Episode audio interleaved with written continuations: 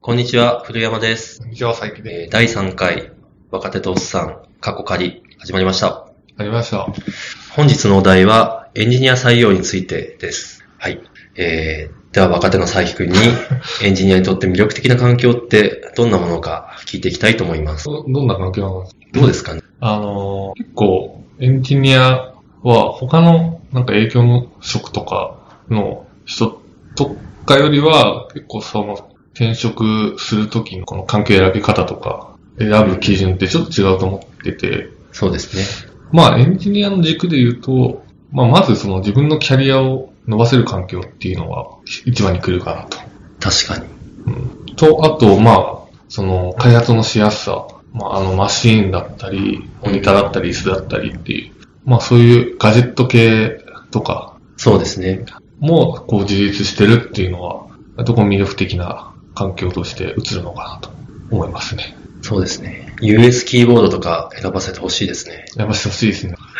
うん。モニターも大きなやつがあると、テンション上がる。うん。そうですね。マシーンはもう、本当に使いたいものを使わせてほしいです。あそうので、すね。まあ、どの OS 使うかっていうところはもう基本だと思うんですけど、確かに。うん、まあその US キーボードだったりとか、あの、なんだろうな、うん、あの、メモリとか、ストレージとか、そこら辺はもう、なんか、選、選びたいものを選ぶのがもう 基本になってる。まあそうですね。あの、多分会社的に言っても、うん。うん。まあ正直、例えば、まあ全部揃えて30万とか、個人で言うと結構でかいんですけど、うん。あの、人件費的に言うと、それで生産性が10%とか0.1%、まあ10%上がるんであれば、まあ割とすぐ元は取れるかなと。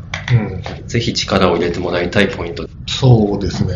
なんか転職市場というか、でエンジニアをこう募集してる会社で、こう見てみると、大体なんかもうそういうのがあって当たり前みたいな空気がある気がしていて、まあ確かに。確逆にそういうのがないと、あ、ないんだみたいな。ちょっと マイナスになるみたいな。かに。プラス要素になくてマイナスの要素になるぐらいのところまで来てるのかなっていう。確かにそうです。じゃあ、あとは、その最初に言った、エンジニアとして成長するための環境っていうところですかね。うん。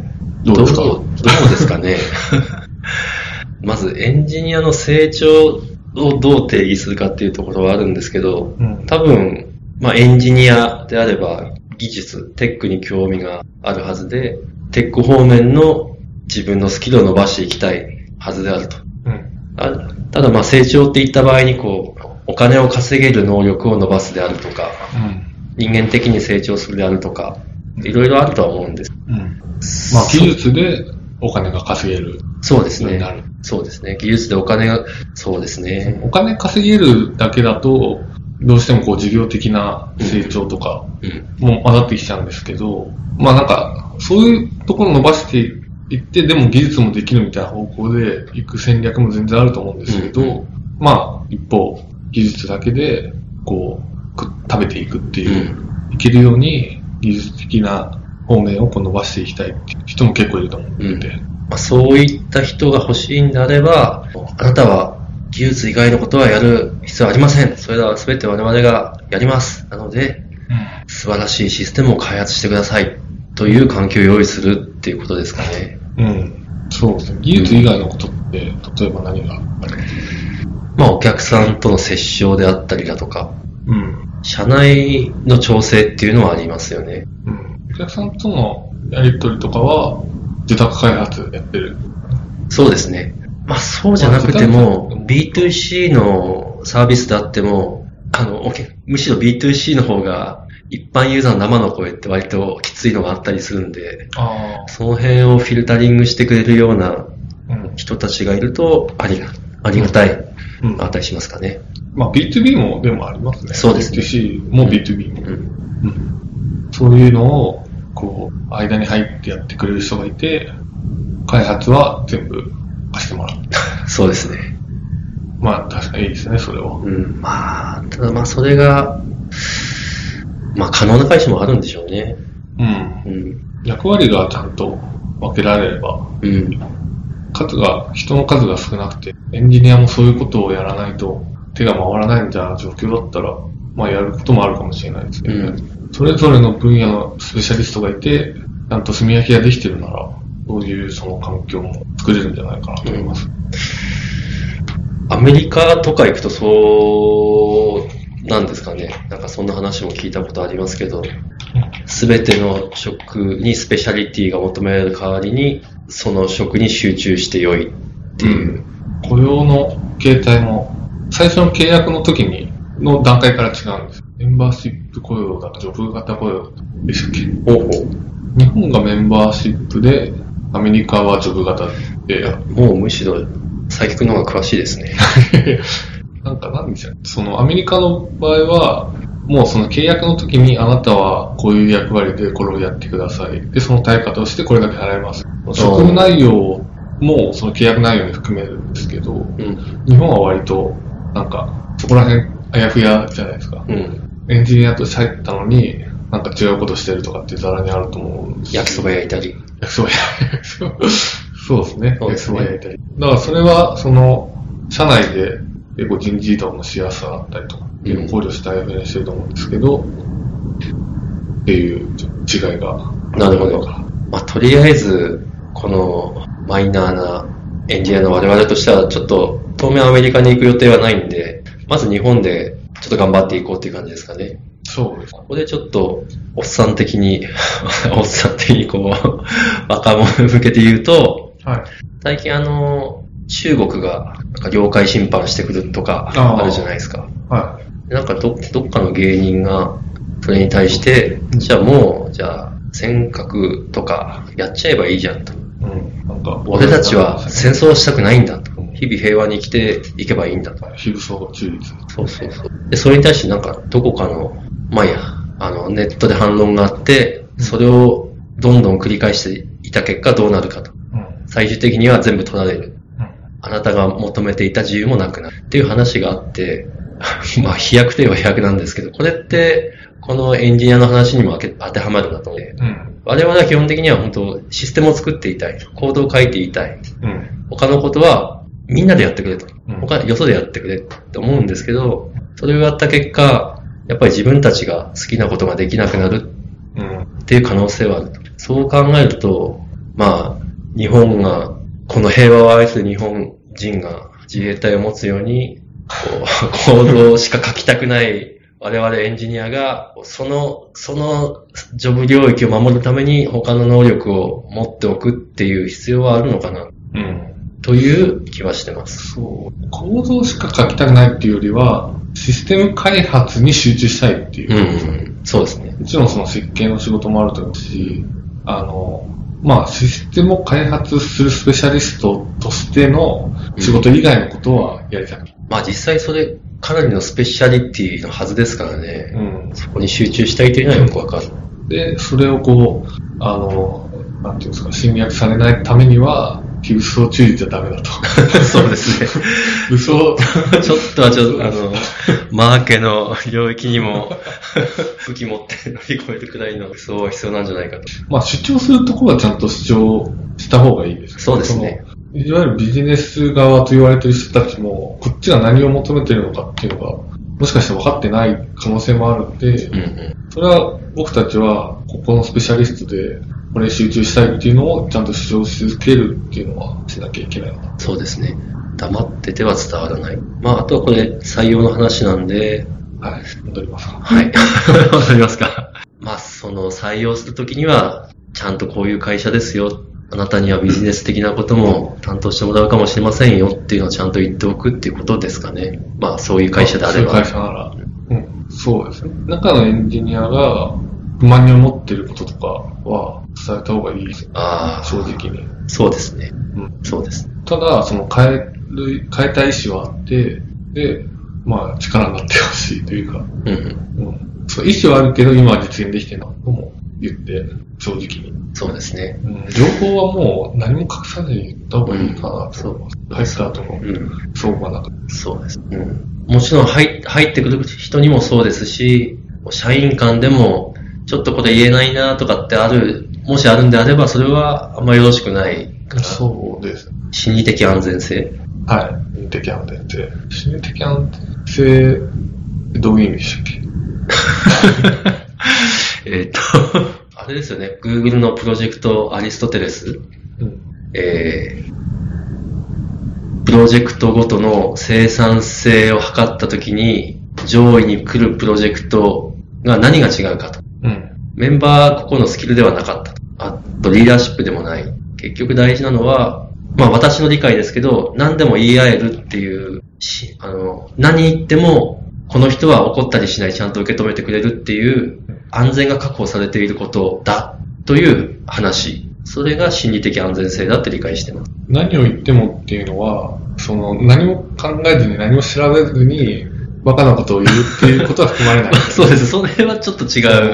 例えば、会社に何か問題点、まあ、会社に限らずプロジェクトに何か問題点があって、はいそれを指摘することで、なんか、特定の人に嫌嫌な思いをさせて、はい。なんかその昇進に響く。はい。そういうことがないっていう。そうですね。そうです。その、なんなんだろうな。プロジェクトなり会社なりを、こう、もっと良くするっていう前提で、その問題点を指摘するとかうん。っていう意味なそうらで、すね。なと。まあこれは多分エンジニアだけに限らないですよ。うん。社員の、まあ会社って一つの目的に向かって集まっている人たちの集団であるはずなんで、うん。その中では、まあ、みんなが心理的安全性が確保されているうんって。いう状況が一番いいんだろうなとは思いまそうですね。大事だと思う。す。ちょっとなんじゃかあ、 はい。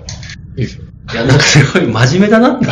真面目か今回みたいな。ちょはっともうちょっと話題ない。採用の話はまあ、それはは、いそれとして。 はい。まあ、心理的安全性っていう話が出ましたけど、はい。じゃあ逆にその心理的安全性がない会社があったとして、はまあそういう会社で働くと、割とこう、辛くなってくるじゃないい。うん、うん、メうンタル的に。ん。はい。で、まあ、その、結構エンジニアとメンタルケアって、割とこう、近いというか、そうですね。近い話かなと思っていて、まあ、なんか僕の観測範囲のでしかないですけど、割とこうエンジニアの職種ってやみやすいなと思っていて、うんまあ客観的なデータがあるわけではないんですけど、割とこうエンジニアやってて病んで転職とか休職してるとかっていう人が、まあまあ知り合いにいて、いますかまあ前職の人とかはそうです。体壊して入院してとか、体壊しちゃう。まあ残業が続いて、あかまあ、そのメンタルも結構やられてう、体壊して。あ、案外やっぱ拘束時間って大事です。うん。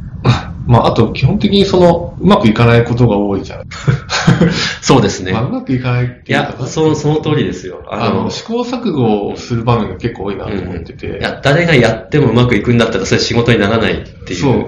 まあ、その、なんだろうな。自分ができることだけやって、それが仕事になれば、まあ、それはそれでいいと思うんですけど、はいそれは、そこにあんまり成長がなくて、うん自分ができないことをやって、トライアンドエラーしてできるようになるっていうプロセスは必ずどっかで発生する。確か成長しようという意思があって、仕事してるから。なので、その、まあ、基本的にうまくいかないことが多いに。。それでうもまくいかない100%でもいいですよ。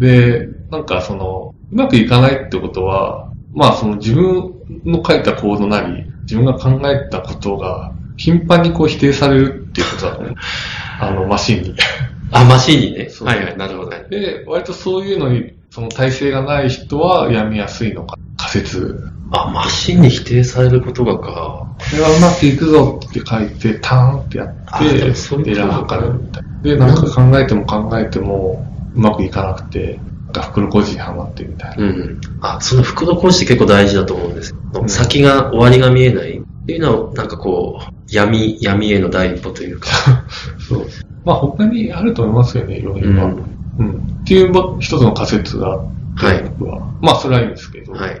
で、まあ、メンタルの健康ってことは、まあエンジニアにとって大事かなとですね。めちゃくちゃ大事ですね。うん。まあその、なんだろうな。エンジニアとしてキャリアを作っていくっていう考えても、生活をちゃんとしていくだったりとか、学習を続けるとか、まあそういうその体力なり、モチベーションなりっていうするために、やっぱメンタルのことで大事だと思そうですうんですけね。ど、まあ、メンそのメンタルをの健康を保つためにはどうすればいいか。それ山本さメンタルの健康を保つために、どうすればいいかん。どうどういう、どう考えてるのか。私としては、おっさんなんで、結婚して、子供を作って、毎日子供を抱っこしてやられるという道をお勧めしたいですが、まあこれはあの、諸刃の剣で、その分あの、仕事に対してつぎ込める時間が少なくなったりだとか、奥さんが突然凶暴になったりだとか、そういうことがあったりするんで、まあちょっと諸刃の剣である、あるんで、えーもうちょっと誰にでもできるケアっていうと、運動かなと。おうともうん全くこう、なんですかね、こう、利益とかお金とか関係のない世界で頑張るっていうのが、はい。例えばですよ、人によっては、プライベートプロジェクトをやることは息抜きになったりはするとは思うんです。うんでもそれって、お金っていうベクトルで見ると、仕事と結構似てるじゃないですか。うん。ななんでそのお金のベクトルと直行してる何かを選ぶ。うその一つが、まあ、運動かなと。ん。うん。なんかそういう、なんか普段とは全然違う価値観の世界で、が、まあ、価値観の世界があるんだ。面白いな、これ、みたいなのがあると、うん。結構心の、なんというか平静が保てるかな。まあ私の場合は、あの、ロードバイクとランを若干やったりするんですけど、うん。おすすめですね。運動。運動です。うん。結構、その、労働時間が長い人もはい。いると思うんですけど、はい。で、その自分の力では、なかなかどうしようもない。ですそうねいうきつい人に対して、なんて言葉をかけるなうわ辛いな、それ。辛いな。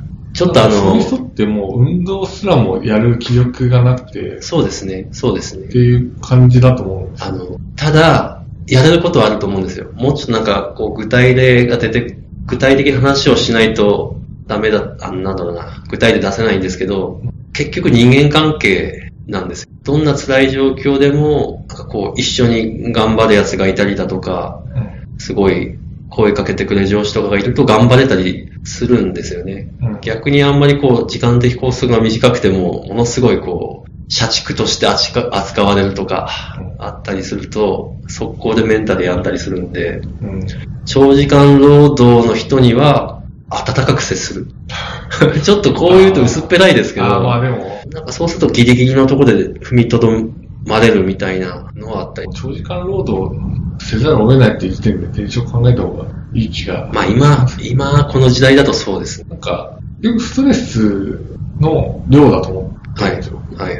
あの、ストレス、その人が感じるストレスが多ければ多いほど、まあその病む確率が上がっていく。うで、んストレス、何がストレスと感じるかって結構人によって違うじゃないですか。うん。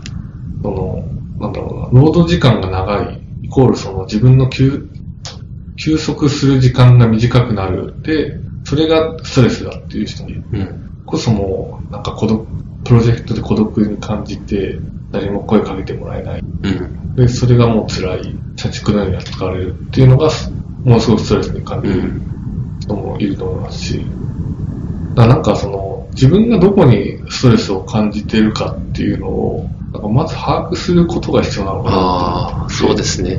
確かに。僕は結構その辛くなってきたらアニメを見るんで。なるほど。あの、そうきたか。 まあ、そんな辛くない時期って、そんなにアニメ見たい欲が出出てこないんで。はい。あの、大学生の頃とかよく見てたんですけど、はい。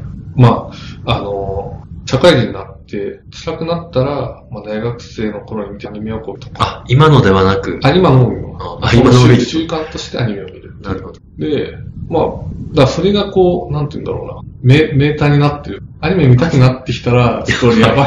い。なるほど。で僕、今期11本見ててアニメ。 それは多いで結す。構やばい。やばい。あの、前回、ほぼ見てないんです。おで、ー今期11本見てて、これだいぶちょっと来てるなっていう。まあメンタルの平静を保つために、で、逆にまあ、アニメを見れば結構平成保、保ってるの で、保てるというか、いや、大事大事。あの、それが気になってるので、まあ、僕の場合はアニメ見ることかな。いや、私もアニメは好きなんで、まあ、おっさんですけど、いいですね。まあ、見たい、見たいんですけど、大体子供にテレビは占領されていて、あ大体アンパンマンとプリキュアと仮面ライダーがローテしてるんで、なかなか自分の好きなもの見れないっていう。あれですよ今はサベマかニコニコかプライムビデオで見あ、マジですかあの、ニコニコだけとか、プライムビデオだけとか、ウェモだけとかでしか配信しないアニメとか、えー分かれてて、あ、むしろもうテレビじゃない。あ、テレビも多分同時で見れるんですけど、あ、そういうオンデマンドネで。ットでも見れるあっていう。アベマとかは多分、テレビと同時配信とか多分してるーとこもあるので、してるアニメもあるので、はい。すごいな。こういうアベマ。アベマは。じゃあ、ちゃんと違法じゃなくて、合法的にネットで見ましょ。そうれ大事ですね。見ましょう。 IT、インターネット界隈で食べてる人間として。まあ自分がどこにストレスを感じるかっていうことをまず把握すること。で、それを軽減できるかどうかっていうのをまず考えて、はいできなければ転職うん。ですかね。そうですね。あ環境を変える。うん。まあ、ちょっとず ずれるかもしれないですけど、どう正社員ってどうなんだろうなっていう話も本当あるな。前話したんですけど、正社員になってこの環境ダメだなって転職すると、なんかこの人はジョブホッパーじゃないかっていうふうに見られかねないんで、そうですね。なんていうかこう SES として職場に入って会わなければまた職場変わる。それを繰り返し理想の職場を見つけていいと思ったら転職する。うん、SES で入ってそのままでも正社員っていうのもちょっとグレーな話なんですよね。 あ、そうなんですね。直接フリーランス契約で、契約でとかだったんだけど、まはい、じゃあまとめです。とめ、まとめ。今回は、じゃあ、えー、エンジニアの転職について話したわけですけれども、あ、採用について話したわけですけれども、まずガジェット的に魅力的なものを何でも選べるようにするのと、採用される前に、もう中身はちゃんと全部ぶっちゃけて、採用された後に、え、違うんじゃないのっていう状態は作らないようにするうん、そうですね。と、まあ、それは採用側の視点で、まあそうです採用される側としても、できるだけこう、その情報を出して、うんうん。そうがないようにしようか。そうですね。でメンタル的には、運動してアニメ見ると。まあ、という感じですかね。みんなにとってそれが良くたのかわからないです けど、あの、佐伯くんの言ったストレスの量っていうのは本当大事な指標だと思うんで、それを測るための指標を持って、なるべく自分を追い込まないように、うん、まあすると。コントロールする。っていう感じですかね。そうです。はい。はい。お疲れ様でしたお。疲れ様